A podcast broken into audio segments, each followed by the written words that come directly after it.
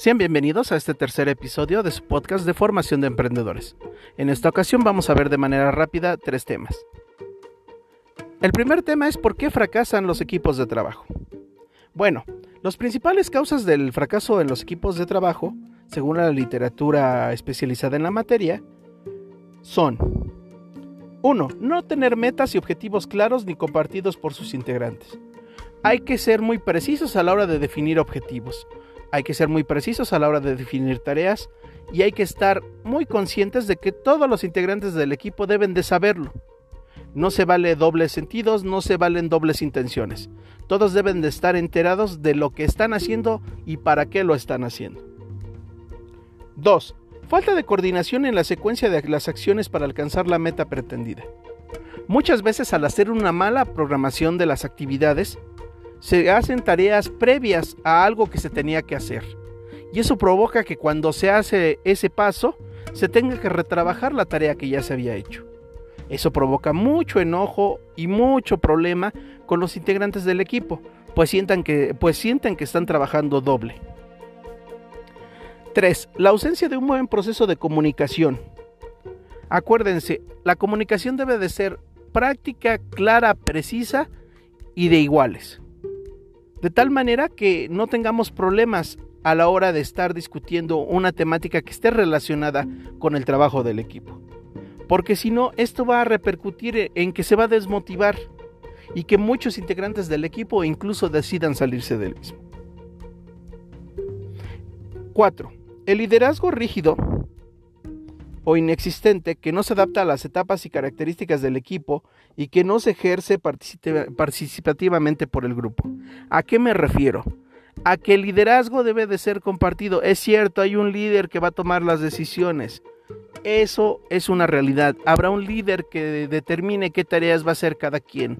Habrá un líder que va a hablar con el jefe inmediato. Pero lo que es un hecho es que todos los participantes pueden aportar y que si ellos sienten que el líder que está actualmente no está haciendo bien su función, pueden hablar con él y en consenso tomar la decisión de cambiarlo. 5. Desinterés por la individualidad y, en consecuencia falta de cooperación e integración en las acciones. Es decir, si ustedes tienen que hacer algo en específico para el equipo y por sus capacidades, habilidades y actitudes lo tienen que hacer solos, pues así se va a realizar. Pero nunca deben de dejar, eh, bueno, bueno, más bien, nunca deben de perder de vista que es muy importante que, que lo que están haciendo debe de sumar al trabajo que está realizando todo el demás equipo. No se vale colgarse la estrellita a ustedes por hacer un adecuado trabajo en detrimento de los demás integrantes del equipo. Acuérdense, la responsabilidad es compartida. Último, ausencia de esquemas de seguimiento y control en el trabajo conjunto, lo cual propicia falta de participación o desequilibrio en el desempeño del equipo. Es decir, si no se ponen un cronograma, si no arman una secuencia de actividades, si en un momento dado ustedes no están eh, conscientes de qué tarea va antes que la otra, simple y sencillamente es como nadar en círculos, es como remar hacia un solo lado lo único que va a ocurrir es que no van hacia ningún lugar. ¿Cuáles son las ventajas del trabajo en equipo? Este es el segundo tema que quiero hablarles. Bueno, una gran ventaja es que la división de las tareas eh, nos permite hacer más en menos tiempo. Si se hace una adecuada distribución del trabajo, vamos a poder lograr que ese proyecto se lleve a la realidad en el menor tiempo posible, con el menor número de errores y con el menor número de problemas en el futuro. Otra ventaja es que este modo laboral permite desarrollar investigaciones y proyectos más completos, ya que al repartir el trabajo se distribuye la carga y se puede ver con mayor detalle cada sección del mismo. Esto permite resolver mejor los problemas que el equipo puede enfrentar durante su realización del proyecto. Asimismo, al integrar los conocimientos y capacidades de varios individuos, habrá más elementos en la toma de decisiones y se contará con información diversa. Esto ofrece la oportunidad de tener más enfoques y alternativas. Acuérdense, dos cabezas piensan mejor que una. Una de las ventajas relevantes de un trabajo en equipo es cuando se coordinan los esfuerzos de cada miembro para lograr resultados. Estos serán mejores y de mayor alcance, en tanto que el tiempo para realizar el proyecto tenderá a ser el menor.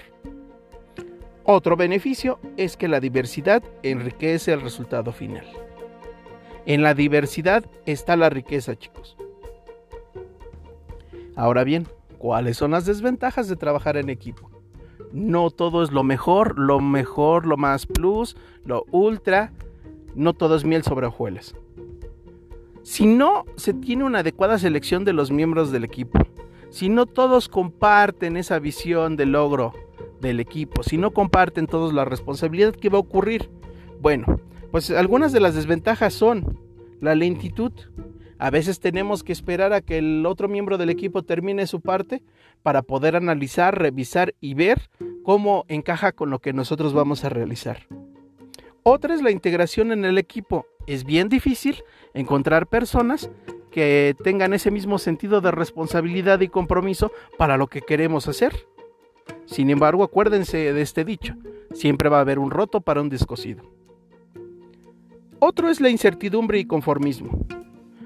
No sé si les ha pasado que muchas veces al estar trabajando en equipo, ustedes quieren que el trabajo final tenga una determinada calidad.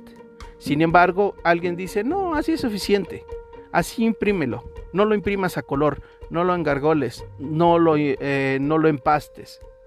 O en algún momento dado alguien puede decir, con esto es más que suficiente e incluso nos sobra del recurso que teníamos destinado. El conformismo es un gran cáncer que a la larga en un equipo de trabajo puede provocar grandes problemas.